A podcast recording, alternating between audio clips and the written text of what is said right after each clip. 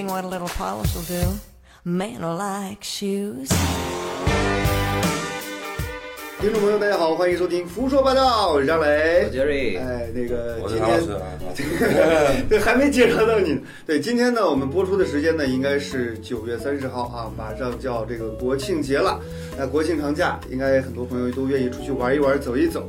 那出去长途旅行嘛，是吧？要有一双好一点的鞋子保护自己。真的很硬，我靠！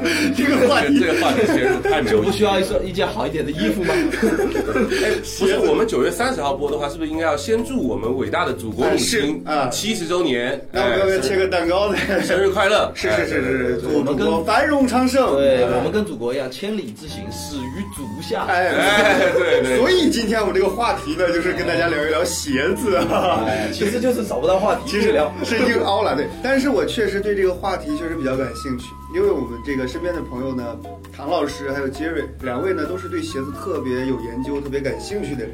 那我就跟他们不一样，首先我是一个穷人，第二我哎哎，你别讲，你好多鞋比我们贵。呃对，然后我对鞋真的没有研究，也没有去刻意的去在乎这个东西，但是不知道自己脚上穿了一双限量对，版。不知道脚上穿了什么东西。我对呃物质上的一些东西不是特别在乎，所以我就特别好奇这两位朋友啊，为什么对鞋子会那么的痴迷和喜欢？就是唐老师，我觉得还有情可原，因为唐老师本职工作是做呃这个运动设备的测评嘛球鞋媒体你那个网站叫啥来着？Enjoy Z 就是 Enjoy 享受的那个 Enjoy、哦加一个 Z，那 Z 其实就是足球的拼音缩写。啊哦，所以你是有偏足球方我是。足球装备的，其实确切来说，足球装备的。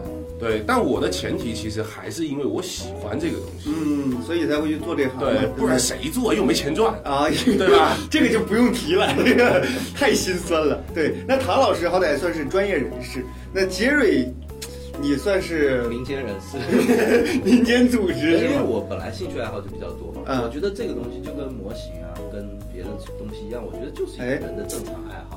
啊，是对因为杰瑞确实是一个非常有趣的人，所以他很喜欢这些有趣的东西啊对包括手办啊、鞋子啊。对嗯。鞋其实是有有趣的地方，嗯。而且你刚才说的就是，假如说像对鞋有兴趣的人，这个有一个群体都有一个专门的名称了，叫 sneaker head。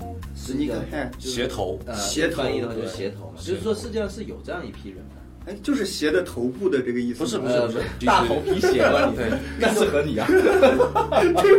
不要扯到大头皮鞋。就运动鞋和休闲鞋，其实英文有一个专门的名词叫做 sneaker。Sneaker 对，区别于皮鞋。哦叫对叫做 sneaker。然后 sneaker head 其实就是 head，其实就有点像他们的一个怎么讲？类似于玩 sneaker 对这些嗯。对对对，就有点对，所以那我就很好奇，就是它只是一双鞋子而已，你们玩的是什么呢？就首先就跟衣服一样嘛，嗯。就是说本身可能我们人嘛，就是衣食住行嘛，对，就是满足了之后，不是对于体面啊，就或者吃饱了之后，对，吃饱了之后会有这样的精神需求嘛，跟嗯衣服一样，就是大家也都会，不管你是什么身份，也都会希望自己穿的得体一点。是。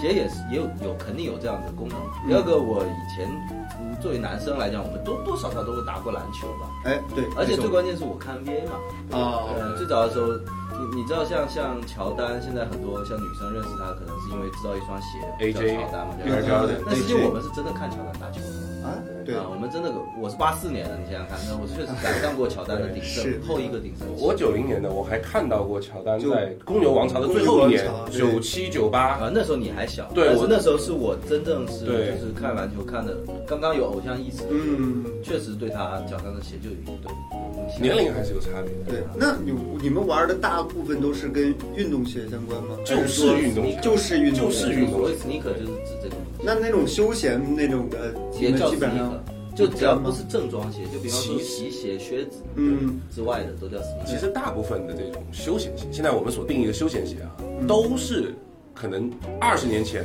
或者三十年前的专业运动鞋。随着科技的进步呢，这些鞋子的这些科技，它可能已经落后了。那么在运动的当中，它给你提升的运动表现可能没有那么强了。哦，但是它不代表说这鞋子不能走路，嗯对不对？那我们平时用来走路穿搭这些鞋子都是有的。那那种像那个什么匡威之类的板儿鞋，那个也算吗我我跟你说也，是运动鞋吗？全世界第一款的专业篮球鞋，你们绝对想不到，就是匡威的 Chuck Taylor，就是现在很火的那个 Chuck Taylor，那个是全世界第一双的专业篮球鞋我，怎么也想不到穿那个鞋打篮球。将近一百年前了。这种帆布面加硫化底，就是最早以前的运动鞋的标准装。这个哦因为其他是皮革面加那个牛筋，对嗯嗯嗯。所以说它就是就是匡威把这个硫化底，就是所谓的那种呃叫做那个叫什么什么橡胶嘛，嗯。然后就作为这种呃进场地的打木地板嘛嗯，它不会留下磕碰木地板的痕迹。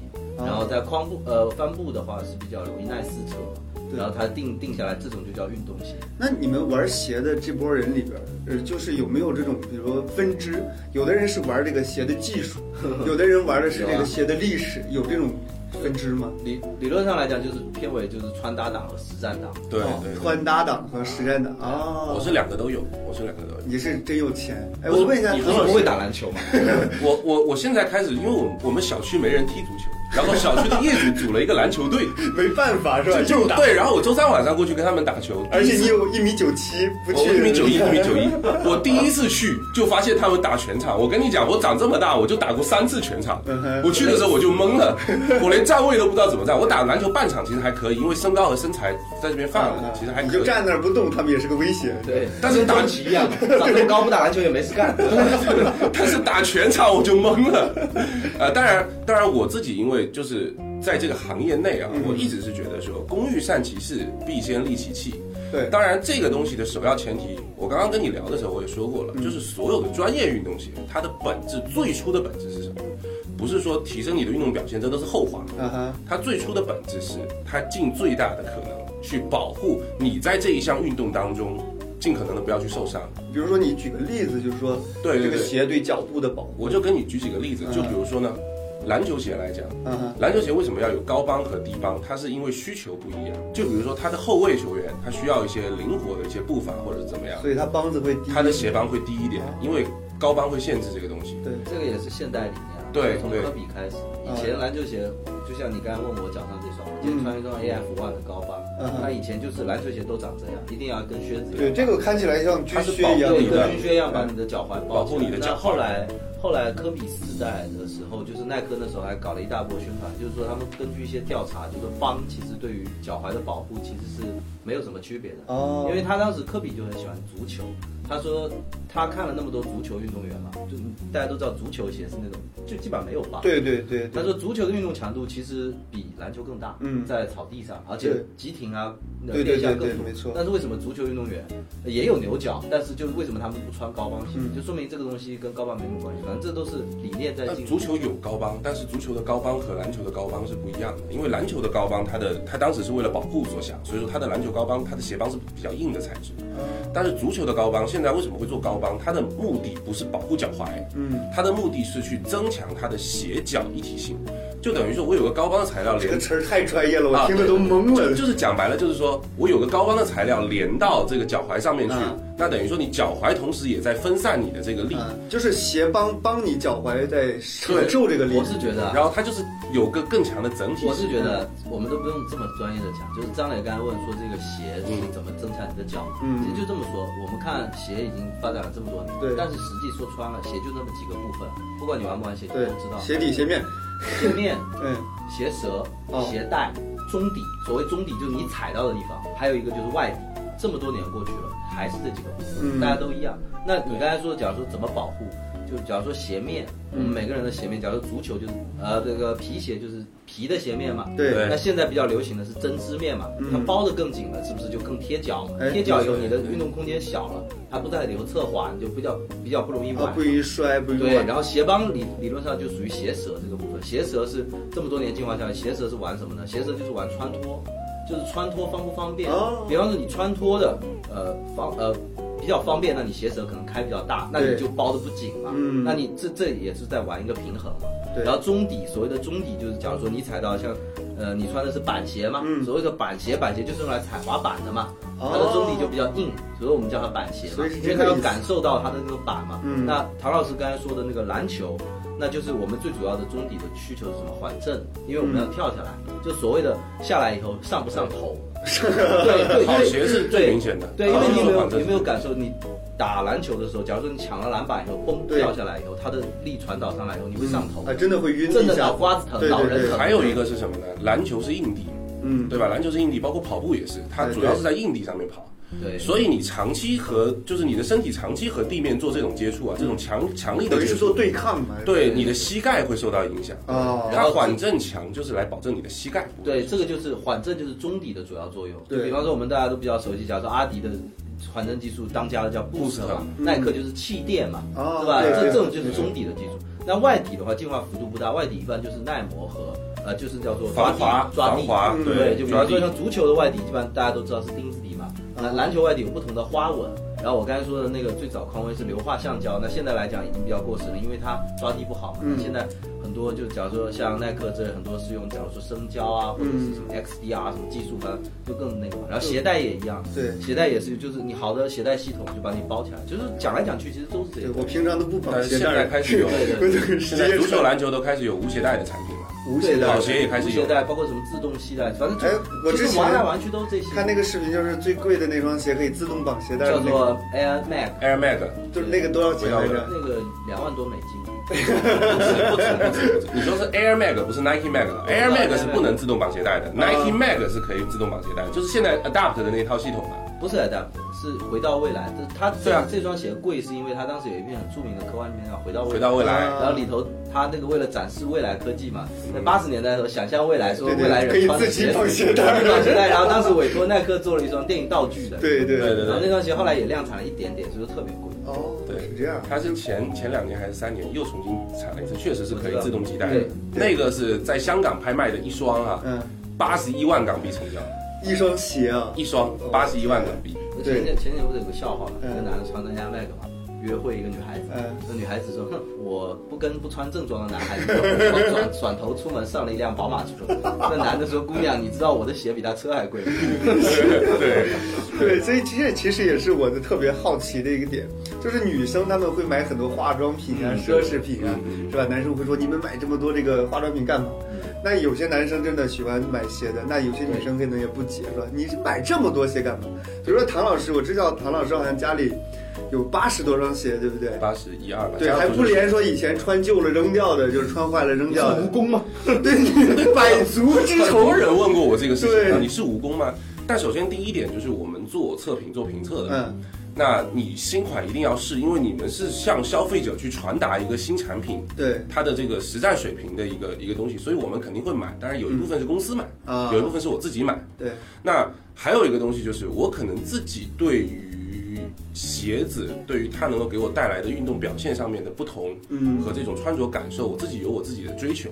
啊，呃，我会希望去尝试多一点点不同的鞋子，就像这样怎么说？就像我们人吃饭，嗯，有些人是可以一辈子只吃面的，那我可以，对对对。你就说是我就好了吧？对对对，有的人有有些人是可以一辈子只吃面的，或者说可能可能如果这个面还不错的话，只要清汤面吃一辈子都可以。嗯，对，但是我不是也不一样，你也知道我，我是你你等于是餐饮界的美食家，我我吃饭对，差不多这样的概念，对对，就是我喜欢不同的菜系，嗯不同的菜品，不同的食材给我带来不一样的感觉，啊。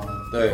那 Jerry 家里有多少双鞋？现在我其实数量不是很多，嗯二三十双。二三十对，。但是而且我其实是很不喜欢说自己是玩鞋的或者是鞋头的，嗯因为对现在的这个鞋圈的这个现象，其实我个人是非常不认同。你只是喜欢鞋，我就是喜欢，我觉得就是喜欢任何东西都是无罪的。对，但是喜欢现在喜欢这个东西的一些人的集体风气和集体表现对，其实我个人是不太认同。啊，不过我们可以先不讲这个，就是你刚才说的，就是我们其实只聊了实战党的一部分。嗯嗯嗯，就是啊还有这个穿搭党，对，因为因为唐老师也是做球鞋媒体嘛，他们嗯更多也都是在，假如说这鞋的功能性这样出发，鞋是一个产业哎，它有科技进步，就跟汽车、航天飞机一样的嗯。但是其实还有一部分就是鞋本身，它也是一个人类文明以后穿鞋就变漂亮，哎，对，就变有气质嘛。这个我觉得也是鞋的一个功能。就对现在很多的鞋，其实就是我对设计也有一些兴趣嘛。就是假如说你可以去看到后面有一些很知名的设计师，他们是艺术家，对他们真的可以设计出漂亮的东西来。对，而且它上面可能还承载着一些，呃，可能说的有点重，就是历史和人文的东西。呃，对，非常有很多有很多。嗯，对，就比方说像我刚才说，像我这个年纪，很多收鞋的人，他们嗯既不实战也不穿，他们真的就是收来摆呃，就。我一个朋友陈列是不是？对我一个就上次有聊 NBA 的那个聂总，啊你，知道吗？他自己的好像是膝盖韧带受过伤，所以他早就不打篮球了。嗯，但他收集了所有科比的鞋，啊他在家里都摆起来陈列起来。对，因为科比他是他喜欢的一个人，他要他需要收收他的鞋，嗯就是作为自己的，就是对得起自己的兴趣爱好哦，。对，我还蛮好奇，因为之前我看过一些网上视频，就是说家里收藏鞋子，满满一墙壁那种鞋柜摆的很漂亮。是是是我当时就在想，这些鞋他到底要不要穿？呃，有的时候也穿，有的时候人人家也我没有鞋是不穿的，除了球星签名的鞋子，啊，剩下没有鞋那个就是是专门用来收藏的嘛，是不我是？我我就对那个是收藏了嘛嗯，那个是收藏，然后其他鞋子我就纯实战。我觉得鞋子不管穿没有品牌，多贵都要穿。多贵都会穿。我也是，就鞋肯定是要下地的，这是下地肯定是一个需求。但是我是觉得任何兴趣爱好都不应该只问说这个兴趣爱好有什么用。那你说我请我高达摆了摆在那边有什么用？没有用啊。给邻居家小孩玩。我会告诉他们那个高达真的会飞吗？是吧？我不会说的，我要玩一辈子。对那那你不要说高达了，是不是？我前段时间刚买了一个巴斯光年，翅膀还会弹出来，多可爱！你知道有什么用？啊？反正就是就可爱呀、对，就是可爱，对啊就是自己开心嘛。对对对，就这种兴趣爱好，其实我是觉得是健康，嗯是正常。然后包括像假如说 sneaker 文化，其实这两年我们我们说白了，有一说一讲，它其实兴起跟这个黑人地位提高有关系。以前对以前的 AJ 其实是折扣店的货，哦没什么人太多人要。最早的时候有点像我们这边的嗯鸿星尔克。呃，对，有点像，因为那时候的世界的最大的巨头都是阿迪达斯、嗯普马，比耐克高，因为耐克其实是很很很年轻的公司后面才起来。那个是七十年代才出来。而且而且耐克其实起家靠抄袭啊，真的，他当时抄袭的那个就《阿甘阿甘正传》这部电影，大家有看过？嗯看过它里头他阿甘跑步的时候阿甘穿那双那双就是所谓的阿甘鞋，嗯但其实那双是抄的是亚瑟士，哦，就是抄的日本的一个跑鞋品牌。耐克这个公司啊，它最早的时候，它就是做亚瑟士的代理，对，这是日本的一个亚瑟士，我们坊间是叫它叫做慢跑鞋之王。他们家做跑鞋做的非常厉害，那么他们最他们是比较早把亚瑟士的跑鞋从日本引进到美国去。嗯那后来呢，是因为他们跟亚瑟士的合作之间出现了断裂，所以耐克的创始人费尔奈特才不得已而为之，开始生生产自己的产品，嗯，然后慢慢慢慢做成了一个商业帝国。我好奇的是，就是因为我们像我们这普通人知道的，就是耐克、阿迪达斯，还有匡威，嗯是吧？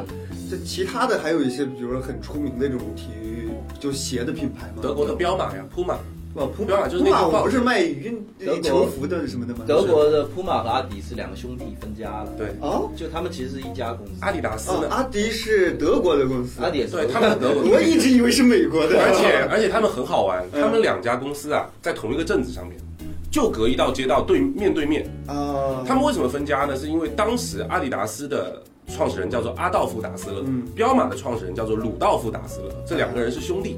那当时他们最早先是做了达斯勒运动公司，嗯哼后来呢，两个人在经营理念上面有分歧，就是说阿道夫就是阿迪达斯的创始人，他是想要以业绩为主，嗯。而鲁道夫是想要以更多的为运动员服务以及更好的设计理念为主啊，哈，所以两兄弟就分家了。对，分家完了之后呢，他们就在那个他们的那个小镇上面各自占了一半，哇，然后这个街道有点牛逼啊，对，就就一边一个街区，而且两边街区的人都是对立的。啊，这两兄弟其实也很好玩，就是分家了之后，两个人还是真的老死还有比方说呃亚瑟士就是看过《灌篮高手》没？就是三井穿的那个鞋。哦，对，哎，这种你一说这个，我就觉得一下子，哎，这双鞋我可能会感兴趣。我其实很多买的鞋都是这样，就是我希望身边的朋友就看到他也会觉得我不是在炫耀，对对对对他是觉得哎这个我好像见过，我是这种你如果单纯只拿出这个鞋来说，我说实话我看不懂。但是你说这个三井寿是穿过的鞋，那我可能就真的会觉得哦，是我童年经历过的东西。我买鞋基本上不不追求所谓的就是潮流，最最新款、最尖端的东西我基本不买。除了足球鞋，那我一定因为我的工作就是要啊，对对要，追求最新，一定要追求最对新嘛。我平时穿的鞋，我喜欢那种就是可能我有点小清高，所谓众众人皆醉我独醒的那种感觉，嗯嗯嗯。就是懂的人一看我脚上这双鞋，哎呦你识货，哦，对，不懂的人就随便让他说去吧，我就喜欢享受这种感觉。还有比方说 NB 嘛，你肯定知道吧？New 啊 Balance New Balance，Balance 那个是呃乔布斯每次开发布会的时候。一定会穿的。是总统慢跑鞋你知道，对他哦他名他名字叫总统慢跑鞋，就是克林顿啊、里根当时在晨跑的时候有拍到，包括那个谁，包括我们温总理，呃温总理当时汶川地震慰问的时候穿的是一双，当时是好像是基辛格某一次来中国的时候送给他的送给他的对哦，然后温总理比较勤俭，他对对对他自己等于说是没有平时什么鞋，他那双鞋穿了好几年，然后去汶川地震的时候也穿的那双。然后乔布斯的话，呃，大家都知道他的标准装束嘛，就是一件黑色的短袖。呃高领 T 恤，呃长袖的，呃长对对对对然后直筒牛仔裤对。配一双灰色的九九三，所以说 NBA 也是一双文化鞋，等于说。对，然后还有像那 NB 是那个美国美国美国的牌子 New Balance 在慢跑鞋的地位，慢跑鞋界的地位也是非常高的。就是这个牌子，首先一个是它是差不多一个百年的品牌了，嗯，那还有一个是 NB 和其他牌子不一样的地方，它没有上市，它到现在为止都还是一个家族企业。嗯，就是你想一个家族企业能够做到这么久，而且这么大，其实还是挺厉害的。对，然后他们在慢跑上面，就在早年啊，这几年其实稍微有点弱了。在早年，他们在慢跑鞋的领域其实是有很深的造诣的。嗯，等于是独树一帜的这样的。就是我们现在看到的，比如说像五七四、九九六、九九八、五八零，嗯，呃，我也听不懂。对，就是那些编号啊，你报这个没用，NB 的球鞋编号是最复杂的对，包括乔布斯的九九三什么，他们都是慢跑鞋，其实最早都是为慢跑服务的。对，哎，那刚才说了这么多外国品牌，我嗯特别好奇的是，就国产品牌有没有你们能看得上眼的？呃，其实有啊。我嗯觉得首先这两年，我个人感觉就是国内的球鞋领域是突飞猛进，嗯，跟我们的国力地位也有提高。因为企业嘛，其实百分之八十就看营销。其实，对对对你看以前的为什么连你都知道，就是不玩鞋的人也知道阿迪耐克，嗯。是因为穿阿迪耐克的知名运动员多，对。不对？你只要看过相关的比赛，你就对。一定看过他的广告。那现在你看，我们 NBA 其实上脚中国品牌的球星不少，啊。就比方说最有名的是韦德，虽然他刚退役嘛，韦德他就是穿中国李宁，啊，穿李宁李的，宁的我都知道，哎，对李宁是不是还挺贵的？李宁，哎呀，这个牌子我不想评论，我觉得李宁有一点没有耐克的命，学了耐克的病。李宁啊李宁这几年是开始越卖越贵，就是李宁现在鞋子的均价已经到了差不多五百块钱了。就是它的旗舰款比 AJ 还贵。它今年出了一款跑鞋，叫做它那个中底科技叫做泵，然后它是竞速型的专业级精英跑鞋。嗯，那个鞋子跟耐克的最高级别的精英跑鞋一样价钱，二零九九。二零九九，然后还有国产的，比方说呃那个安踏和匹克，都是在 NBA 有上脚的，三六一 CBA 也有很多人对。在上脚，所以说这些我相信随着我们的国力继续的提高嘛，就是国内的就以实战和科技来讲，国内的鞋的企业其实鞋的门槛不像手机啊、CPU 啊、嗯行业那么高，其实已经慢慢在追赶上。嗯，当然，现在差的就是说，可能设计上，我我们中国的美学教育和积淀，因为国外假如说设计师专业有这种鞋服类设计，嗯，你看我们中国还没有嘛，对吧？好像是没听说。对对对，鞋服类设计它有专门的这些设计师出身的。然后还有一个就是，你说国潮来讲，其实国内现在也做的还不错。就像，呃，前一段不是杨幂还有上脚那个就是回力的那种小白鞋，嗯以前我们穿的那种啊，对对。回力小白鞋，还有那个对飞跃什么的。啊飞跃被法国人买到那个就买走了他的代理代理权嘛，然后到法国去卖嘛。啊，我是觉得你其实你觉得如果觉得它好看的话，我觉得那个东西挺好看，对，没错。可以穿，完全这个不存在。我小时候真的有一双那种鞋，真的很不得了啊！经常拿洗完之后还拿那卫生纸贴上，然后可以漂白，说是对对对，没错。其实就你说像我们现在很多经常看年轻人穿 Vans 或者匡威嘛，嗯就那种比较简单的款式，对其实其实就是小白鞋和板鞋。啊，那我觉得这个东西真的不要去做那种追求品牌的人。如果你真的今今天的穿搭需要一双小白鞋的话，飞跃啊、回力啊是完全没问题的。甚至优衣库九十九啊，对啊，甚至于优衣库九十九的那个鞋子我还有时候。会去这种就是品牌的这种店里，就随便拿一双小白鞋，是是，价格也不会很贵，能接受得起，而且穿起来还不错，对对对就可以。纯白是最好搭的一个。也是最难洗的嘛。对，就所以，我这种小白鞋基本上，比如说穿两三个月、三四个月，就基本上就脏的就不行了，那就干脆直接就换掉了。哦，那你换一双更有钱。然后，但是我穿的都是比如说三三百块钱左右的这种鞋，是吧？你想要这双鳄鱼啊？呃，这个这个我老婆买的，我也不知道多少钱来着。哎，这双有没有点像我们以前打保龄球要去换的那个？哎，对，说到保龄球，就是说各个种类的运动门类的，它的鞋是不一样的，是不一样的，对，因为我之前我做过一个高尔夫的节目，嗯它高尔夫因为要走草地，所以它下面那个鞋钉就是它也是有带钉子啊，对对，它是要带钉子嘛，它要固定你的脚。那你说到那个刚才那个保龄球，保龄球的鞋有什么讲究？这个其实我对别的领域研究不多，但正好这个可以顺着我刚才的话题，对就是为什么 sneaker 文化兴起，其实就是因为说白了是篮球鞋的文化，嗯篮球鞋出街变成被黑人给穿出来了。啊以前是那些黑人没什么钱，他们买篮球鞋，他们没有正装鞋，对他们穿篮球鞋穿的多。那后来现在大家都知道，就所谓的 swag，、啊就黑人那种穿衣风格形成了一种风格，你知道吗？结果现在大家去追它，就各个领域都有不同的鞋。但是说白了，假如说足球鞋啊、保龄球鞋啊，你穿出街当时装鞋来穿，可能也没问题吧？不是可能不太方便。足球鞋你啊，穿出足球鞋街，对不对？可能不太方便对不对那比如说像那个保龄球鞋的话保龄，球它也没什么问题平底嘛，就对还好。但是可能就不像篮球鞋这样，就是如果你把它当更舒适一点对，更舒适一点，它还有缓震嘛，对吧？我从来不认为篮球鞋出来走路是一件很舒适的事情。是吗？哎，这里都有空调，你不知道吗？AJ 那种就是特别是复刻版的 AJ 啊，嗯你想想看，全真皮的皮面，啊，帮又那么高，面又那么厚，鞋子又那么重，污的，而且你想二三十年前的那个气垫和那个中底科技啊，那还是比较硬的，你知道吗那？我为什么说我这个玩鞋就是要穿有温度的鞋？你知道吗 就是真的是有温度，真的有温度。这是有，是人文上的温度。就是我自己啊，我自己只有两到三双的篮球鞋是打篮球穿，剩下时间我基本走路不穿篮球鞋。因为我是真的觉得那脚感没多好。第一个缓震，篮球鞋的缓震是要保护什么？是要保护你跳跃性的缓震。所以它肯定不如跑鞋的那种走路，就是就是跑步的时候的那种缓震，因为跑步更接近我们走路嘛。啊对，跑步鞋兴起，就是跑步鞋当时装鞋穿穿的兴起，也是这两年，也是一个黑人，叫做坎耶韦斯特。对，就那个人是一个比较厉害的说唱歌手加一个潮流偶像。啊，他在很早以前把一双呃 UB，就是其实是一张平价的民用鞋，阿迪达斯的他穿上演唱会了，他穿上演唱会了。然后后来在一三年、一四年左右，然后后来这几年就特别流行。所以这些明星带流量真的很对，所以说什么叫真正的带货？现在大家都在讲带货、带货、带货。嗯其实真的世界上就那么几个人，他真的有带货的是能力，就是他穿什么，他会把这个品类直接带起来。就体育领域永远那几个嘛，乔丹、迈克尔乔丹，就是最顶尖的那几个，勒布朗。詹姆斯、贝克汉姆，对，呃就是贝，其实我跟你讲，这些人他都不能算带货的啊，还是要看。说那种就是对，就比方说像还是这种文艺圈的这种对对对，顶尖凯耶韦，斯特，还有像这两年，假如说你说能称上郭德纲是吧？纪梵希被他带没了，就对雨轩老师在散场里面讲的。嗯。啊，我从来不穿名牌啊，因为嗯郭老师都已经穿过了，他也把这名牌的价值体现出来了。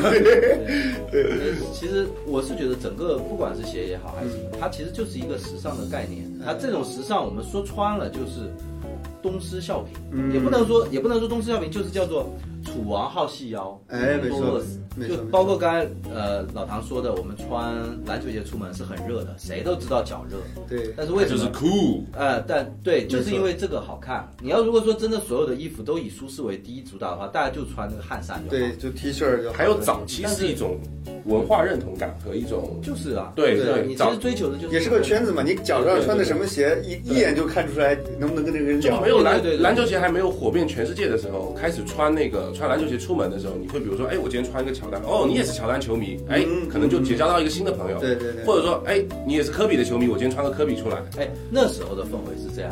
对。那时候我在念书的时候，嗯。真的是家里经济条件特别好的小孩才能穿得起 AJ 的正代的。那哦，我我是有一双，就考试考特别好，哎我我那个时候的那个是多少钱？也是一千多啊，我告诉你，溢价还真没多少，那时候也是一没有变过我记得是一价钱基千二，本上没有变过就是等于是十几年过去了，价格其实没有太大的一千四百九十九，哦对，这个还蛮去的。对，然后刚才提到的 NB，其实 NB 是世界上第一双一百美元的鞋，嗯，嗯，第一双他当时发了一双一百美元，到现在 NB 你看也就是一百三十美元，对对最顶级的，幺幺零现。在两百三百都都都多了去了，但是但是那时候是这样，就包括假如说我喜欢科比，我是坚决穿科比的鞋打篮球，嗯。他喜欢艾弗森，我们两个就是死敌。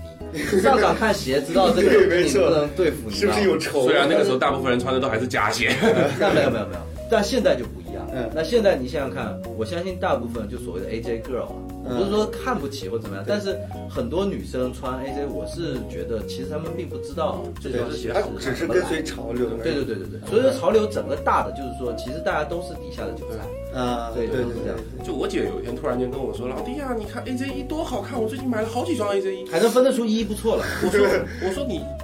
我我姐不高啊，我姐才一米五四。嗯我说你一米五四又有点微胖，你穿 AJ 一真的很显腿短啊。她说没关系，我就是觉得这鞋好看。对，觉得他好看其实就是看身边的人人好像都穿了，其实他觉得 AJ 一真的是又热又硬。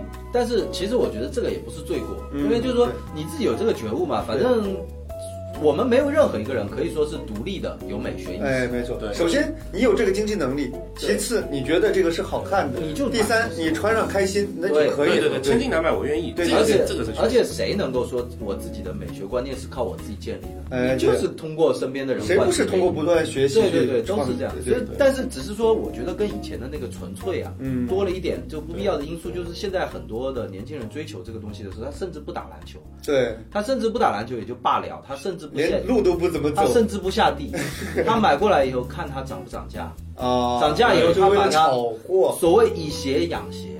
但我觉得这个就有一点那个了，就是我觉得你能不能以鞋养鞋，你为你实在不行，我觉得你可以打工养鞋，都比以鞋养鞋好。嗯就或者是你不要碰这个东西，不是说看不起谁啊，但是这个东西就比方说你如果没钱，你申请助学金了，你去买 iPhone，这合理吗？对对不对？你如果真的假如说经济能力没到，你去跟着黄牛贩子一起去炒这个鞋，然后这个差价来，所以他从一开始就是抱着这种投机取巧，对有点不劳而获的这种心态。现在的圈子里面，其实有一个很不好的现象，就变成说，有我我们体育圈里面都有人这么讲啊，嗯就是你买股票不如去炒鞋。啊，对啊，我有听说过这个说对法。你买股票不如去炒鞋，因为现在可以说是一个供，就是就是可以说是一个供需之间的极度不平衡。大家现在很很多人是冲动消费的人越来越多了。不是供需之间不平衡，是因为这个耐克在其中也有干很多啊，那确实黄牌的事情，确实啊是。这个就不展开了。但反正就是说，我觉得现在最不好的一个现象就是全民黄牛，嗯，对嗯全民黄牛，，大家就是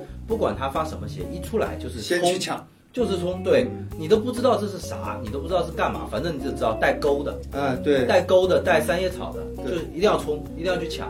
然后拿到手上以后呢，就经过几番之后，真正想要这双鞋的人买不到了。嗯你知道我们也买不起我们俱乐部有一个呃女演员叫小北嘛，嗯也来过我们节目。她之前有穿一双鞋，那双鞋是一双联名款的，是挺好看，也挺贵的，我嗯我也挺喜欢。当时的市价差不多五千多吧。对，五千多。然后我我当时就跟她讲，我说，哎，这双鞋真好看。她还他也不是特别明白。嗯结果过了一段时间，那个设计师有一天晚上发了个新闻，说跟耐克的合同到期，不想续了，啊所以说这双鞋就成为了绝版。这双鞋一下子就开始当天晚上三分钟之后，当天晚上这个鞋唰冲到两万。两万啊！对，冲到两万，就是有有一些软件上有那个鞋的价格走势嘛。对对那那天晚上那个直接冲顶。悬崖式的冲上来，嗯，我然后结果就瞬间就是这个淘宝上的交易啊，各种退单的啊，嗯。然后就搞来搞去，哇，焦头烂额的，是。对。弄得很难看啊，非常难看这个吃相。是。对，那其实对于运动品牌来讲，他们像这种像像我们刚刚说小北穿的那双呢，其实 Air Max 九七的灯芯绒，嗯。那那双鞋其实是用 Air Max 的九七的鞋面搭 Air Max 一。的这个搭那双叫对1杠97搭 Air Max One 的这个这个鞋底。嗯，那其实从品牌来讲的话，它等于是要重新去做一个新的模具。哦。那对，那那这个是一个真的是很高级别的设计师才会。就听起来有点像，比如说某个车，嗯。车的车型，然后什么车的车型的底盘，跟底盘换一下，对对对，其实是一个概念。对，那这个东西是意味着，因为我们专业里面来讲，嗯。做鞋有个东西叫鞋楦，它是一个我们鞋子所有的出行，它是一个像脚一样的东西。那我们是把鞋底和这个鞋面包在那个鞋楦上面来进行完整的这个东西。那鞋楦做的是怎么样，就决定了这个鞋子它的鞋型最终会产生是什么东西。哦，这个是可以说是制鞋工艺里面核心中的核心，是，它会包含着你的跟脚，就是我们鞋子会不会掉跟，嗯，啊，你包含你整体的舒适度，这里面是所有的。那底其实是跟楦的结合是比面的结合会更加的紧密。嗯，那就等于说你两款不一样的鞋子，如果你不是同一款的鞋楦，你要让它能够结合的比较紧密的话，它有可能要重新开一套新的模具来做这个东西。对。那对于厂商来讲，我花了这么大的心思，我花了这么大的精力去做这个东西，我希望得到的是什么？既然我卖的时候还是原价，所有的限量鞋都是这样，它卖的时候是原价，只是量少而已。对，那我卖原价，我需要什么？我需要的就是我的品牌价值的最大化，哦我需要最多的去炒他的话题。就我不赚你这个钱，但是我要把这个我这个名气再炒上去，对不对？对所以说，为什么我说耐克和阿迪太撇不开关系？虽然说现在全民贩子是人性贪婪的体现，嗯嗯但是耐克、阿迪这两年，阿迪最近这两年还好，耐克之前就是他复刻 AJ，其实他的吃相最难看。嗯，就比方说，他当时复刻 AJ 其实是发给我们这些的嗯就是假如说乔丹的最后一头，对，嗯乔丹的最后一头，乔丹的镜穿啊，乔丹的康扣，这些都是在鞋圈里你不需要展开一一讲，就好像人人都要有，对对。这是他们的回忆。然后结果他复刻，他复刻完了以后，结果他发现 AJ 真的太好卖了。嗯然后去年二零一八年，哎，就光光一个 AJ 一出了一百多款配色，就随便，啊假如说某个地方它没有设计成本，就随便地方改个颜色，因为他发现只要发了你就抢，于是他也不赚这个钱，因为他都是原价发。对，但是结果市面上抢疯了，就各种发疯了一样的对那个。就有点像这个国产电影炒西游这个 IP 一样，没错就，一直炒一直炒对一直，还好是没炒好。对，然后然后他就 对，然后他就把这个热度给炒得高高嗯的，现在终于把大家都养成了全民贩子，他就开心了。嗯，叫阿最大的受益者是他嘛？最大受益者是他。对虽然说我们都，我身边也有朋友问我说，你说这些黄牛都在赚钱嘛？然后嗯一千多的鞋卖到五千多，这个钱耐克这样看着他们赚，耐克不心疼吗？嗯，实际上这就是耐克告诉他们可以这样赚，对把他们养出来没，错才会变成这样，才会变成这样人人皆那个。呃，张磊也有问嘛，说这个鞋子的价值到底匹匹不匹配它的价格？对对对，我觉得肯定是会贵的，就比方说耐克的原价，它肯定是会贵的。但是我们消费者在买一个东西的时候，一定要有一个理念，就很多公众号在讲说，iPhone 成本只有八十块人民币，你们凭什么卖这么贵？哎，这个是不对的，哎对没错因为因为他们肯定这里头有设计不能只的成本。算物料成对本。对对对就是所以说原价它定出来什么样，我觉得是没有什么好非议的。嗯呃，我觉得 iPhone 最好的也就在这点，就是 iPhone 是贵，嗯是贵，但是你人人，如果你真的想用 iPhone 的话，嗯，这就是这个星球上最好的手机了。对，到头了，对也没有什么限量的，你用的跟呃奥巴马用的跟特朗普用的是一都是一样的样的，对对。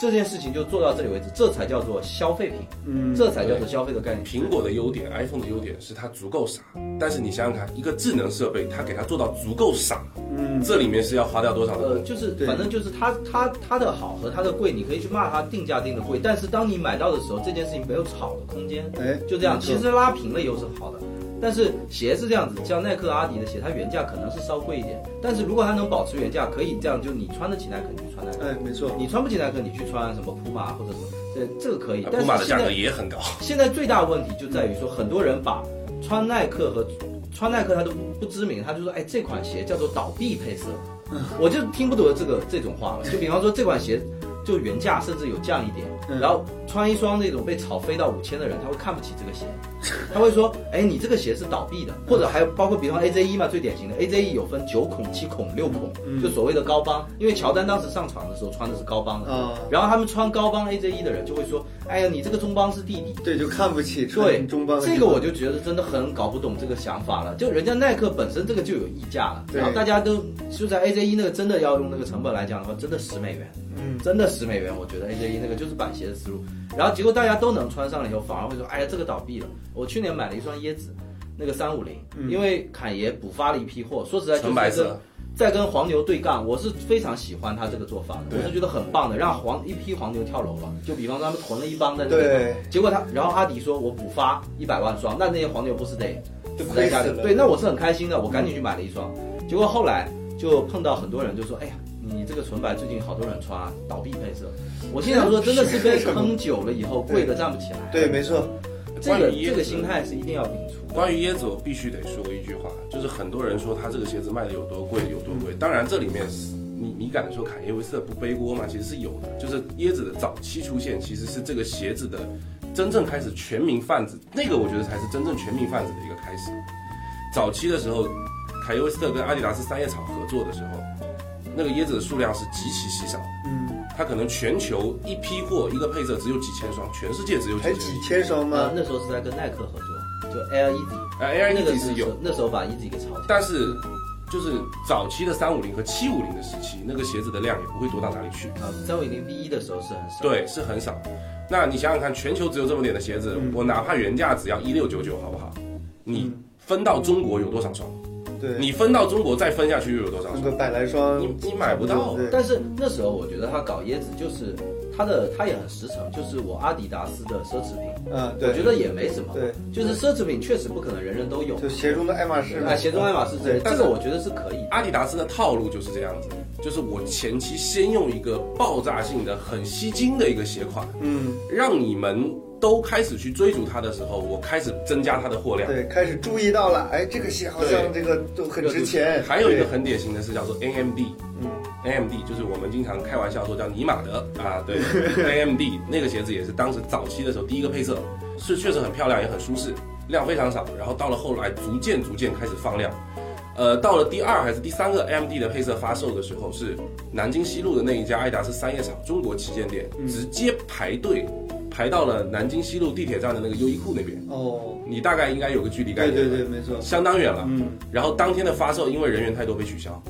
啊哎，直接被取消讲到这个，我讲一个就是关于万恶资本主义国家这个我很看不顺眼的一件事情啊，就是呃，我们现在大家中国也是学会去抢排队抢鞋什么之类的。其实你要知道，这个发生在美国，那都是其实很下层人民干的事情。嗯比方说最著名的一个呃事件是当时呃 Dunk SB，嗯是一款鞋型，是滑板鞋，当时搞了一个城市联名，然后在美美国纽约的那个发的那个款叫做灰鸽子，嗯就如果懂鞋的朋友啊一听这灰鸽子就是史上非常著名的一双鞋，好像就是两百九十九双。嗯，当天排队抢鞋的那个黑人，包括那一一些人里面发生了枪战，死了一个人。哦我我看过这个新闻对，死了一个人。后来那个发售又不能取消，嗯。你前面就算死人了，后面人说不行，我还是要排，对还是要到这种程度。于是那个耐克那个专卖店里头，就是全部人拿到鞋就后门叫叫 Uber 专车送出去，哦，只能这样才能不能露脸了，对，而且你说这种事情其实是很丑陋的，你知道吗？然后结果这次呃复刻了一次，不是是灰鸽子还是什么，就别的颜色的鸽子复刻了一次。嗯耐克的包装纸上居然印着当时这这个事件的报纸作为这个印花。我其实是觉得耐克这个节操，我是觉得很难想象的。我觉得，我觉得这是算是一个这是不是有点消费逝者？是的，我觉得这是一个丑闻的。嗯耐克可不觉得自己在消费逝者他当时光荣的。我看耐克最厉害的地方就在他会讲故事。嗯就当时这个呃灰鸽子当时不是发两百九十九双吗？对，因为出了这件事情，他又多造了一双鞋，说是给这个被打死的人了。然后结果现在市面上就总共有三百双，我心想就觉得这真的是人血馒头扯。淡，这真是人血馒头。然后耐克这次新复刻了一次，又又做了一个，好像是红鸽子，好像这次不是不是。黑黑鸽子，黑鸽子，黑白鸽子，呃哦，熊猫鸽子好像，反正他就是熊猫鸽子。对对，他为中国搞了一个熊猫鸽子，嗯然后他他那个包装纸上居然把这个是底在外底上还是在包装上把这个东西给印上去了。嗯，所以，我我是觉得大家一定要有一个心态，就是说有一些事情是不要被喧哗给冲嗯。冲断了是非观。其实这些东西是都是一些丑态，对。对这个根本没有什么好那个的，还包括为什么要去抢？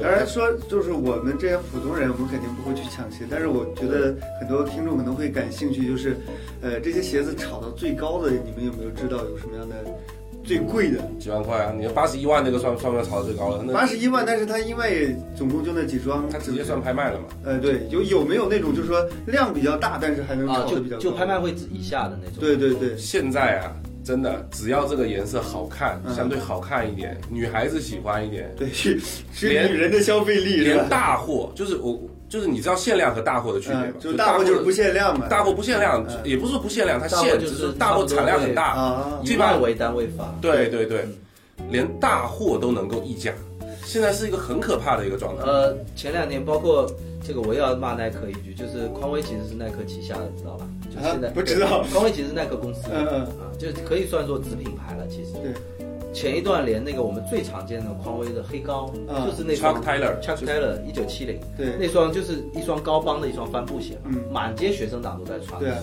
前一段不是匡威搞要买这双，必须要穿这双来买。对呀，其实哦这个我是觉得这个是经销商搞出来的，但是这件事情啊，是耐经销商上面就是耐克把他们带坏了，我跟你耐克很懂得做的一件事情是什么？其实这双鞋怎么炒起来的，跟耐克一点关系都没有，嗯是抖音上面炒起来的。炒起来完了之后，耐克就顺势而为，我降低这个鞋子的产量，这是第一。第二个是什么？今年我看一下几月份，六月份的时候，我去耐克的员工店、员工折扣店买鞋子的时候，我发现什么？匡威的几乎所有帆布鞋，居然是只限员工才能有折扣的。嗯，这个是在半年前都没有看到的这件事情。那之前是之前随便买，啊，都是进折扣店的鞋子啊。那双就有点像，你也有一双纯白 F one 嘛，啊对就是跟我这样子，这个但啊你没有对对高帮嘛，纯白的嘛，这这双就是所谓的小白鞋嘛哦。然后包括匡威那种鞋都不要说什么大不大货，那种鞋是永远生产线上，每一天每一分每一秒一就是直在美国回力啊，我们这么讲嘛，美国回力吧，那个是不。会断的，它会一直生产下去，直到世界毁灭的。就是对，人人想买一双都可以买到的，他居然也想把那个炒起来，就是说明现在炒鞋的风尚就是到了一种什么样子？还还包括他穿的这个 Air Force One 的纯白色，嗯纯白色低帮 Air Force One 那个也是在生产线上面永远不会停的。对，就我也有一双嘛，对你也有一双嘛，对，就人人其实基本上就以前的所谓的学生鞋、学生党鞋，但是他就是也要分一杯羹，就是说嗯凭什么他们炒我不能炒，连黑高都要炒，这个实在是令我觉得有点。所以你让我听完了之后，我我不是觉得炒鞋多么可怕，我是觉得就是这种人的从众性啊，人的从众性真的实在太可怕了人的从众性是很可怕。哎，我们我们来说一个人的从众性好不好？嗯就从我们自己在做的这个事情来说嗯，脱口秀大会播出完了以后，连开放麦的票，上海连开放麦的票一整个月的卖完了。开放麦对于我们来讲这个，我觉得不应该说人家吧？不 是不是，这这个我这个我倒不是说，就是说就就是这个当一个东西成为潮流的时候，很多人会觉得，就平常可能觉得没有必要去看的东西，包括电音节啊突然就觉得，哎电，音节、音乐节也是这种概念啊。我反正是有一点点害怕那个就是群体主义的人，嗯所以说我很不太喜欢把自己划分到某个群体里来哎。我是觉得我喜欢这个东西，真的是有我自己的情感在里头。嗯嗯，但是现在导致就是说，我根本不可能顺心如意的买到任何一双我想要买的鞋。对。对，就你喜欢的都反正都被炒高对了，所以我我跟你还有点不一样，我跟杰瑞还有点不一样，他还有些限量鞋对，我其实限量鞋就那么两三双，其中还有大概有一两双是品牌送的。嗯，我自己买鞋的宗旨就是，只要加价，我再喜欢我都不买。嗯，我不能惯着，不仅仅是不能惯着，还有一个就是我不认为运动鞋，我我到现在为止都认为运动鞋它只是快消品，对，运动鞋它最本质的运就是作用就是保护你的运动，就是运动和日常走路，对，对吧？我不认为运动鞋快消品是一个值得一家的东西，嗯我到现在都还是这么认为。我脚上这一双是我唯一的一双椰子，嗯那这双椰子也是我当时正好抽到签了，我就原价买的。啊，对，原价买一八九九嘛。包括抽签这件事。现在买鞋还有排队抽签儿的，对他，他是这样子，就假如说耐克、阿迪，他出了一个 app 嘛，就是在手机耐克，耐克，然后阿迪也有，他是这样子，他说是为了打击黄牛嘛，嗯。说哎，我们现在都搞线上抽签，这个公平了吧？嗯。那你也知道这个刷票是有多对对对对，就那些黄牛刷刷刷刷完之后，你第二天去店里头一看，都是老大爷老大妈嗯。在那边。但但有一个有一个这个有有一个东西哈，我我还是说耐克还算公平的一点，就是他们其实连员工在发限量鞋的时候是没有内部渠道的，嗯，他们的员工都要去那个 app 上面去抢。哎呀，不要帮耐克洗啦！这个不是帮他洗，这个还算他公平的一点，嗯，就是因为呃其他有些平台它因为他不可能把这个利润让给员工啊，他把锅给他把这个市场水搅浑了以后，你说他现在公平，那个是 就相对相对，我说相对啊，因为因为有其其他大部分的品牌，他们的限量产品是有员工内部抽签的。我是这个意见，我是说，呃，不是说我们假如说像我这样子买不到自己想要的鞋，所以说我就在那边骂娘骂街什啊么这样不好对对对我是觉得这件事情其实跟人人都有关系。比方说，你就算不喜欢鞋，你总听说过前两天 COS 跟优衣库联名的时候的事吧？对，对知道这件事吧？这个大家都知道吧？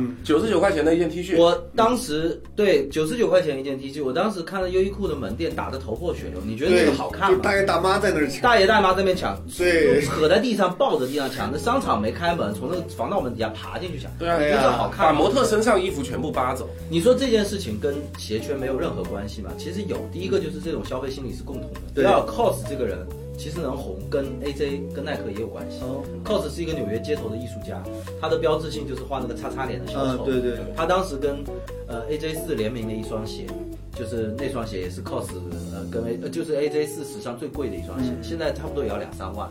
然后所以说 COS 现在也成为了一个就是文化这个代表了。嗯那你这样炒起来以后，就导致什么？优衣库才是最典型的快消品吧？对啊，然后到你你也会感受到，就是所以说这种氛围如果不支持的话，跟我们人人都有关。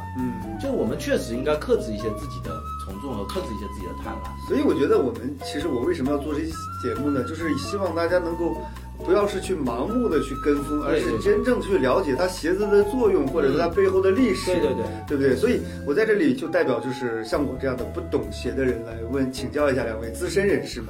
对，如果说我作为一个小白想要进入，想要喜欢鞋，然后我想要进入这个圈子，那比如说有没有一些推荐的一些鞋款，或者是入门级的一些东西，就有这样东西可以推荐的吗？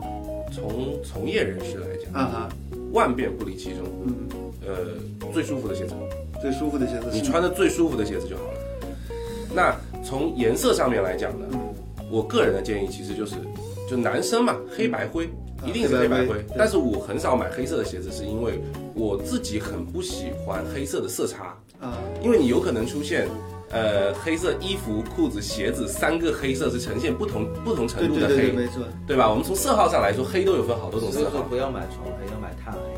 对啊，对，那那那种磨砂黑是不是会好一点？那白色和灰色会相对好一点，嗯特别是白色，白色就百百无禁忌了对，对，怎么搭都都没有任何的白色真容易脏。啊。那一些彩色的鞋子就要视乎你的穿衣习惯来讲嗯，就比如说我们中国人有一句话嘛，红配绿赛狗屁嘛，对不对？啊，你绿色衣服配红色鞋，红色衣服配绿色鞋也都有点奇怪嘛，对对不对？还有像比如说黄色啊这种相对比较鲜艳的鞋子，呃嗯的鞋子的时候，那我就会选择在搭配上面，我就会选择让鞋子突出，嗯，让鞋子突出。那我衣服会选择素一点的颜色，比如说白色、黑色。那这是关于鞋子的外观。那关于鞋子的品牌有没有什么？就是说入门级的话，买什么样的品牌会比较好一点？我个人觉得就是舒服，就是舒服，所有的品牌品牌无所谓的，对选择舒服。我我是这样，就是其实我自己玩鞋以后，我是特别乐于做这样子的事情。嗯就我身边的朋友，我真的是成为了帮他们的推荐顾问。对嗯，我也特别喜欢别人问我这个问题，哎因为我这就是可以帮助到。对对对啊，这次全总不是马上要跟我去日本嘛，嗯就在楼下我给他买了一双鞋。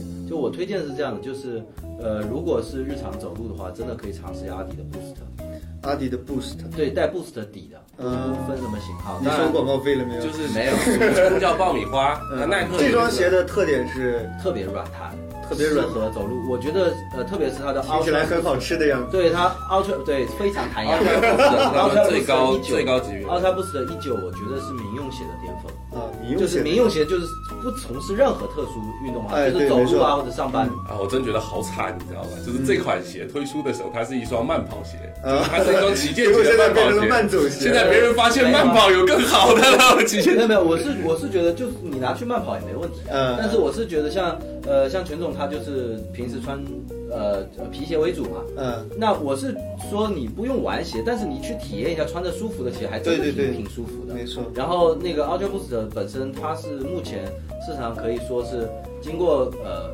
各种的考验和一四年的技术了嘛，也好多年了嘛，算是真的是最好的。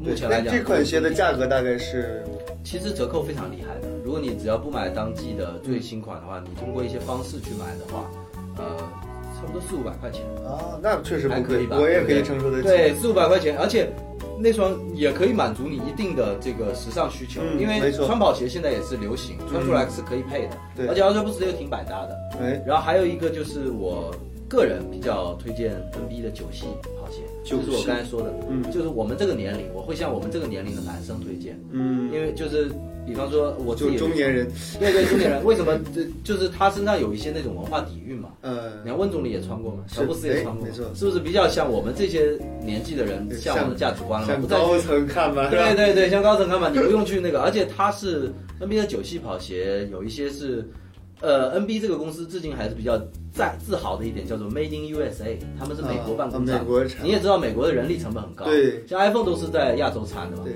然后耐克很多鞋是在菲律宾还有中国嘛，嗯那 NB 特别引以为傲的是他们在美国有工厂，对。那然后美国人你也知道财大气粗，他们的鞋的用料很足，嗯，然后上面的鸡皮，假如说你去看，很多现在都用鸡皮，但是他们的鸡皮的毛是最长的。然后还有就是 NBA 的鞋子做工什么的，反正就比较好嘛。然后我觉得比较符合我们这个年龄的对，穿着就是推荐的鞋子。对那刚才你在推荐的时候，我听到就是通过一些方法手段，嗯，可以有一些优惠的一个方式嗯。我想这个两位这个给我们推荐一些，就是如果要买鞋的话，有没有什么窍门啊，或者一些渠道什么能够便宜一点的，那省一块是一块嘛。嗯渠道就是淘宝现在，其实你如果淘宝靠谱吗你吗？听我说，如果是买大部分的量产鞋款，啊，淘宝是靠谱的。是是吗？对，淘宝是大就，你只要那拼多多呢？你只要不跟没用过，省钱靠谱，对，那拼多多是三十块钱六双是吧？包邮。对，淘宝是可以的。我是我我是推荐那个两个渠道，一个是叫做就是买这种量产的鞋，嗯就是你去下载一个软件叫识货，识货，啊，识货它其实就是一个淘宝的这个指向性链接的集合，嗯，但是它那边有一个识货这个公司在帮这些商家背书，哦，就是说它可以就是保证我有个信用在这儿。对，有一个信用。按唐老师说的，淘宝确实大部分靠谱，毕但是毕竟有一些高危鞋款，哎，比方说 NB 就是高危鞋款，哦，比方说匡威就是高危鞋款。匡威是在上面很危险，而且匡威所谓高危鞋款，就是说民间的呃制作门槛比较低，以及他们开，就像唐老师刚才说嘛，他们开一个模嘛，嗯，就当时开匡威和开 NB 的模开的特别多。早期我们这边的知名这个省市莆田，对，对他哎开的这个模比较多，所以他做这个做的特别多。这种高危鞋款，你直接淘宝搜索框去搜，嗯然后什么销量排序，这个真的还是不靠谱，还是很容易被买到假的。然后如果你用识货的话，它就是说它会帮你罗列出来这个的，嗯对吧？而且它是一个聚合的选鞋平台，你选的会比较方便嘛。嗯，比方说你可以看你要的颜色，它全部列在那里了。淘宝的话，假如说这家有很多颜色没有嘛，嗯，它是根据这样子，你通过鞋去选有卖的商家，这种操作顺序会比较好。嗯，然后再加上呃这样子选完之后，它就是等于说走线下渠道的价肯定会比较便宜一点。嗯你你选了一双，假如说我刚才说的 UB，那你选了一双以后，你心理价位输进去以后，假如说不要超过五百的，嗯。那它确实像当季的比较爆款的颜色，它就不会罗列出来了，这样子的话就比较符合你。的哎，对，。没错没错，然后还有一个的话，另一种就是，假如说你要买一些比较贵的鞋了，比方说你考试考比较好，嗯。你给奖励自己一双 AJ 的大比较大的这种礼物也是可以啊。嗯然后这种的话，我推荐是从读上买，读，对，有一个 APP 叫读我之前也是听说过的，也是听说过虎扑的，对，对。读是这样子，读是走自有平嗯就是所有的买家有点像那个呃拼呃瓜子二手车直卖。拼多多都差点对，差点出来。他是这样，他是从毒上购买，啊也就是说有一个买买家接到了你说我要买这双鞋的需求，他帮你把买，对，不是读把这个需求给到他后面那些有这双鞋存货的这些人，啊然后由那些人寄到毒的总部去，毒会先收到这双鞋，然后帮你做鉴定，哦，然后这个就对他给你做鉴定完以后，你收到的鞋是由毒物总部寄出来的，上面配一张鉴定证书。嗯也就是说，理论上来讲，你这种比较贵的怕买到假的鞋，你是肯定可以找可以追溯责任方的。对对对，没错，这样子的话就比较适合你买一些比较贵的鞋，嗯，比方说一千五以上的、两千以上的鞋对，从毒上买会比较贵，你会多花一笔，假如说呃鉴定费用，鉴定费用以及他两趟的顺丰的钱。哦。对，两趟顺丰的钱，但是我是觉得，如果你真的要给自己奖励比较好一点的鞋对，读上有一种仪式感，对，而且比较靠谱。开出来还会给你个鉴定证书，鉴定证书，而且它有一个专门的读的鞋，专门读的鞋盒，啊，把那个它里头的鞋盒包起来，然后它又都走顺丰嘛，对吧？会比较比较正式。哎，但是我这个人就是比较多疑嘛，就是说，那如果说我从毒拿到了鞋，嗯就是我还是有点不放心，那我有没有什么办法去，比如说去找专柜，还是说怎么再能再去去所有支持专柜验货的都是假啊，的，专柜不专柜不提供验货的义务和必要。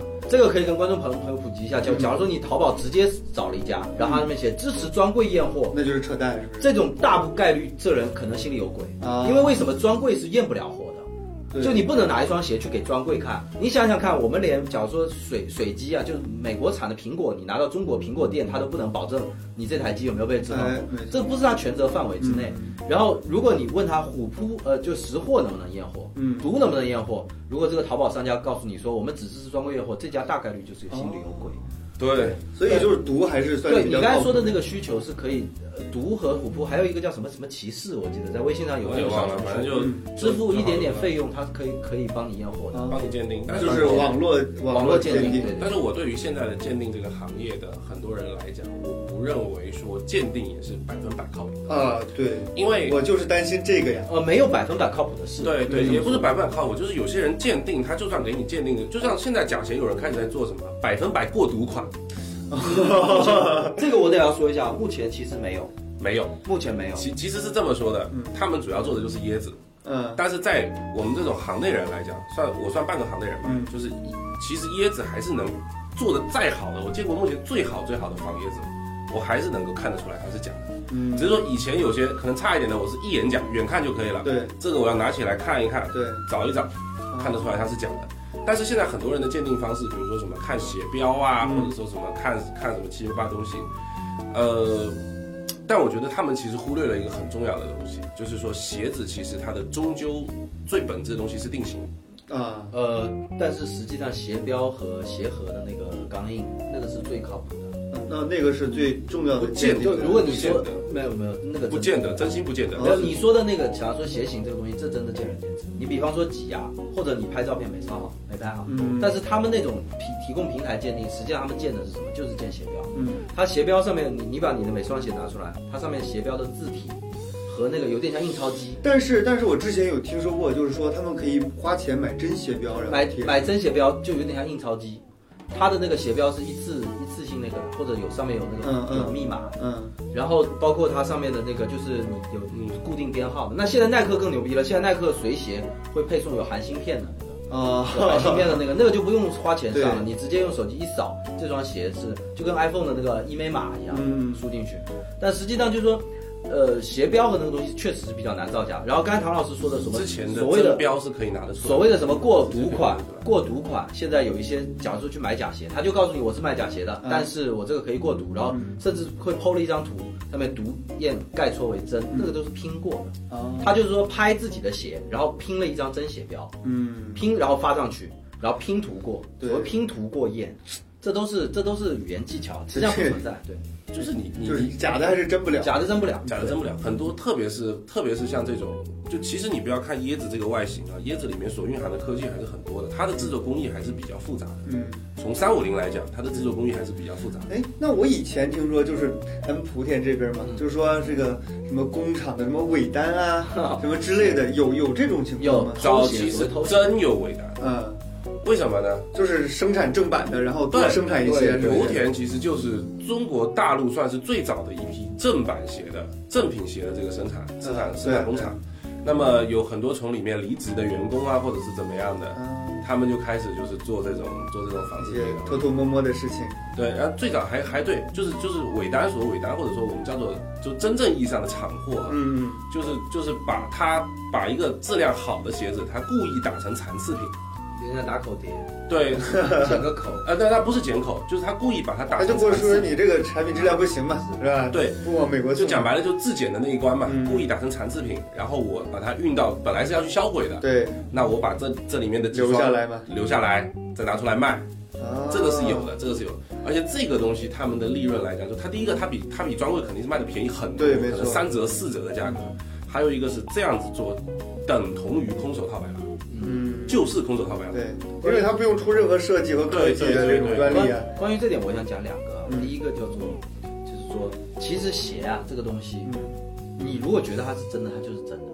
啊，为什么？就是鞋圈经常鉴定圈经常讲一句话，就是说有一些鞋叫做不予鉴定，就比方说我刚才说的那些高危鞋款，像匡威或者嗯那些普通款，就鉴定师已经无法看出来你是真假的时候，啊，在你你想想看，的逻辑上那就是真的嘛。对，就如果有鉴定师都分辨不出来，对对那你穿着无所谓，是真的假所谓的所谓了。客观上的真假，其实我们要的是主观上的真假，对没错？有一个人告诉你这是真的，对，这是第一点。第二点就是说，现在伪单这种事情存不存在我不知道，嗯但是只要你但凡跟假鞋的接触，他都说自己是伪单，啊，对，那么你如何分辨呢？所以说这就回到，比方说有点像微信上骗老老年人，嗯说什么国家要发什么救助老老金，可能真有这事，对，但是最后引绝发对落不到你头上。对，最后引发你上当受骗的是什么？其实是你自己的贪婪。对，没错，对不对？就是我是觉得这些事情都没有什么好去了解或者去去讨论他到底有没有这种情况，嗯会不会我能碰到？我是觉得只要你有这个心，你一定会被骗。对，你然后如果你只要对对对你只要追求，你只要追求说我想用假鞋的钱买到真鞋，你就一定会被骗。贪小便宜嘛。对对，嗯只要你没你没有欲望，你才不会被骗。就是像我这样，就是我穿什么鞋都无所谓，是吧？我就穿那种最大众的，就是那种一般就是假假的比较少其实嘛，而且我都正规渠道买。我也是的，我买鞋我也是看这这鞋子我看得顺眼，或者这鞋子，哎，我我因为我我媒体人啊，可能可能会有些职业病，就是我看它的科技含量，哎，这鞋子的科技含量很多，用了很多很厉害的新的科技，我就我就想要买一双来试一下。啊，对，但我更多的还是看，就是就是我觉得你没有这个金刚钻，不要去揽这个瓷器活。嗯，为什么不买限量？确实也跟我的经济能力有一定的关系。净说实话。其实我也没有什么限量，不要把他就把我树树了敌了。对啊，啊，不是，我是我是觉得是这样，就是买假鞋，或者说这个，甚至说莆田这个产业啊存在有没有意义？我觉得就有点像类似于以前我们中国人经济不好，大家是不是都在玩盗版？对包括现在还有很多人在用盗版 Windows。哎，我觉得是这样，就是真的不能何不食肉糜的说，这些人都是跟狗一样的。嗯因为有的人确实玩这个游戏，他真的想玩，他去玩。但是你你不能说买假鞋比买真鞋高尚，嗯，就只要你定好这个就就好了。第二个就是说，我觉得耐克现在的嘴脸啊，真的有假鞋的产生也是在活该？活该，真的活该。你把就是一双鞋，真的真的是这样。嗯我是觉得，呃，我只看不起一种人，就是说，就是就是装逼了。嗯就是假如说你明明身上这个一身假货，但是要走这种这种这种潮人路线。哎但如果你假如说我我有认识一些朋友，他就是直接跟我讲，我真太喜欢这双鞋了，我嗯买了双假鞋。然后我还不去跟他讲，我说这双鞋确实很好嗯我觉得没什么嘛。对，没错，对吧？对我我跟大家说一下，我其实很早以前，我一个朋友就送过我一双假鞋，嗯，那个朋友是个莆田人，那个也是情理当中。对，在我们节目出现过。我当时是什么？我看科比退役战，嗯特科比退役战那场是四月十三号，嗯现在美美国每年把它定为科比日 Mamba Day，、哦那那场他又打得好，拿了六十分嘛。对那场他穿的鞋叫做。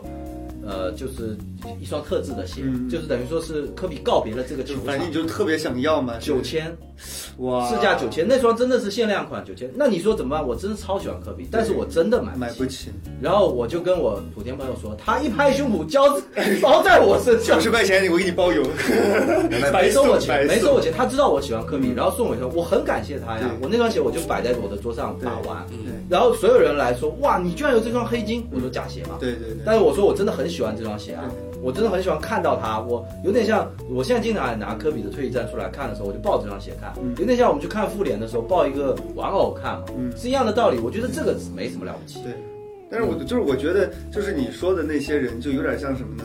比如说买一辆那个宝马，嗯，然后是华晨宝马，嗯，他一定要把那个华晨的那个字儿抠掉了，啊，我就觉得，那你就别买这个车。是是是，而且现在还有一个地方很不好，就是真鞋的溢价，嗯导致了假鞋跟着溢价。啊，泛滥，然后就对，没错，假鞋都贵了。对，我曾经不是想还问你们一个段子嘛，就是说为什么假耐克比假李宁贵啊？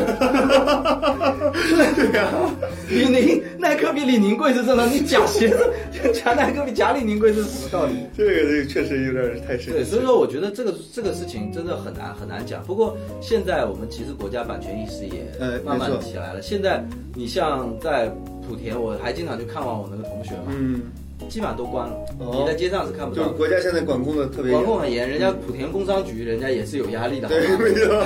人家也要执法的好吗？我们都以为莆田没有工商局这个东西。有有，真有真有。哦，顺便给大家提个醒，就是说，就是说现在有一些不叫假货，嗯它是抢注了一些这个国外公司，对，抢注了它的专中文名称专利。啊，你说它叫假货吗？不是对，它最典型的就叫新百伦领跑，嗯，有一个就那那家公司叫人家是叫 New Balance，翻译成。中文应该叫新百伦。嗯，然后新百伦这个商标很早以后就被中国某一些公司给给注册了注册了。然后后来被告了以后呢，就故意小小的给它加了一个领跑跑，然后新百伦领跑，然后它的鞋型呢又跟新百伦一模一样，呃，它是一个真的假鞋，就这种。真的假？然后还有一个就是很著名的，就是 Supreme，嗯大家都知道嗯，Supreme 你们知道吗？在中国如果你看到 Supreme 专专卖店，那都是假的，因为啊 Supreme 在大陆没有注册。对，那个牌子不叫 Super Me 哈，叫 Supreme。嗯，就有点像我之前经常见到那个什么 BOSS 的那种店啊，就是对好多 BOSS，什么 Hugo BOSS，然后乱七八糟各种 BOSS，真的 Hugo Boss 是真的对，我就不知道到底哪个是真的。对还有一个啊，我们最经典的一个案例是什么？中国乔丹。哦，中国乔丹，中国乔丹那个大大家到都应该都知道，对对。但是中国乔丹现在也洗白洗的挺成功的嘛，因为人家也还是有自己的，就是开始有自主研发的一些新的产品。那这个没用，你那个像李宁和那个安踏和那个叫什么361匹克，嗯在美国市场人家也有球鞋评测很在意我们，就人家是很认真在这做对，跟华为手机一样，没有现在人家对对，人家是接受我们中国在强大，对但是你知道乔丹，就像唐老师说的，他也在搞新科技，美国、欧洲所有媒体不待见这个品牌，对肯定不因为全世界都知道乔老爷子在这里受了委屈他，们打了官司。叫中国乔丹，这好意思而且关键还打赢了，你知道吗？我我我们要分，哎，现在后面又输了，后面又输了。啊对，我们要分，为什么我叫他中国乔丹？因为那牌子就叫乔丹。嗯，我怎么去分呢？我就只能叫他中国乔丹嘛。那当然，他的那个商标英文名也是也是七瑶乔丹丹嘛。是啊 对啊，也是他七瑶乔当时打丹丹嘛。他当时打官司的时候真的打赢了，他说乔丹在我们中文里意思是南方的草木，是有啊，什么什么男友乔丹什么那他那个 logo 不也是一个？他说 logo 是一个正在打篮球的男人啊，啊，我操，你这个是一个剪影，我然后我为什么是这 Michael 个牌子最早出来的时候更可怕，我觉得就是说挨打要立正，对，没这是错，最重要的。你做错事你就认错就好。我们现在很多国产品牌在鞋款上面都还在高度重合。呃，每个行业我觉得发展初期可能对就包括我刚才说的，像我们以前没钱的时候也玩过盗版游戏，谁敢说自己没用过盗版 Word、没错。其实这盗版个也是中 Windows？国，但是你挨打要立，但是你现在已经到了这个阶段了，你不能再。你该补票补票，或者就承认自己现在还用不起，我哎只是来蹭一蹭，然后大家可以鄙视我，没错对，不对？这个是国产品牌目前所面临的一个很尴尬的局面。嗯，为什么呢？它高度重合是做它的低端市场的，嗯这些市场是最跑量的，啊，这个是给他们带钱带最多的。但是他们的高端市场又有很多自主研发的东西，又有很多，这两个感觉是截然不同。对但他们又没有办法去放弃掉这个低端的东西，对，就是他们现在处在所以它品牌一直没法干净，品牌自身也处在一个很尴尬的状态，就是说我要不就活不下去，要我要活下去我就得不要脸我。就得脏。嗯，对其实对对于专心做事的国产品牌，我是非常支持的。嗯我们胡说八道的封面，哦，他没拍到我的鞋啊，就我跟你拍的那个第一稿的那个封面，在那个东街口天桥那边，啊，匹克太我穿的就是是一？双匹克啊，嗯我穿的就是一双匹克，因为匹克太极这个科技是，匹克还是我们福建品牌的，啊，对，没错。他当时这个老板，呃第一个这这个科技我觉得确实很牛逼，我是非常愿意支持他。第二，我觉得匹克这家公司的那那段时间的态度就很好。嗯他匹克太极出来以后，就是虽然中理科技牛，但是设计啊什么一塌糊涂，嗯大家也都很热爱他，于是去骂他。他又出了一个改款，在改款的鞋盒封面上就是写的所有大家的负面评价，嗯，然后有一个 DNA 的双螺旋的标志，然后说你的批评会使我变得更好。对，我觉得这个态度就是在专心做事情没错，不管他的鞋怎么样，我是愿意支持他的。还有国内开始真的是有人，就是有些小厂牌了，就比如说有一个牌子叫做 Equalizer，Equalizer，Equalizer 是无中生有嘛，就是做做接球这一块的这个牌子。对，因为这个品牌的创始人几个我也算比较，就是有一个是是算我比较熟的一个朋友了，嗯，所以他们确实是很用心的在做这个这个这个东西，它不管是设计还是在材料上面，就其实有多一点这种人的出现，我们的整个市场确实会慢慢慢慢往上走。其实不光是鞋了，就脱口秀也是嘛，各行各业对不对？对，包括脱口秀，包括这个最近比较火的这个手机，对吧？华为，就是大家愿意去为这个东西去花时间、花精力、花钱，然后把这个东西做好，我觉得一定会做好，没有什么不可能。就我们一直在强调，就是说认真做事会有人喜欢。对，没错，这个世界没有崩坏到这种程度，嗯就一定会让小人得利。我相信是是，我们还有天公地道在。对，嗯，说实话，我对这个鞋本来不是特别的了解，但是今天聊完之后，我觉得我有必要给自己添置这么一两双，就是穿起来舒服，而且呢，就是能容易穿搭，是吧？看起来又好看。是对，然后对自己如果万一有运动的时候，也能起到一定保护作用的。又有用。又精神，哎我觉得这是一个很好的。对，而且就是钱花到点子上，对我觉得非走路常重要穿你确实舒服啊，有些运动鞋、是休闲鞋，对啊。所以也希望我们这期节目能够给我们的这个听众带来一些帮助啊，有干货是像我这样的不懂鞋的人能够获得一些东西。嗯另外呢，就是真的希望我们国产的品牌能够继续加油，奋起直追，然后干掉耐。克，这个是确实是一个长远的目标，但是我相信迟早有一天，好不好？嗯好的，感谢两位今天陪我们聊鞋，也希望我们的听众朋友们能够关注我们胡说八道 FM 的微博，然后同时在我们网易云音乐下面进行评论。每一期节目我们都会抽出一位精彩的评论，送出我们的脱口秀的演出的门票。特别好希望大家多多支持，谢谢。好好的，那今天就聊到这里，下期再见，拜拜。拜拜拜拜！节目的最后再祝我们祖国母亲七十周年生日快乐！生日快乐！特别好，特别好啊！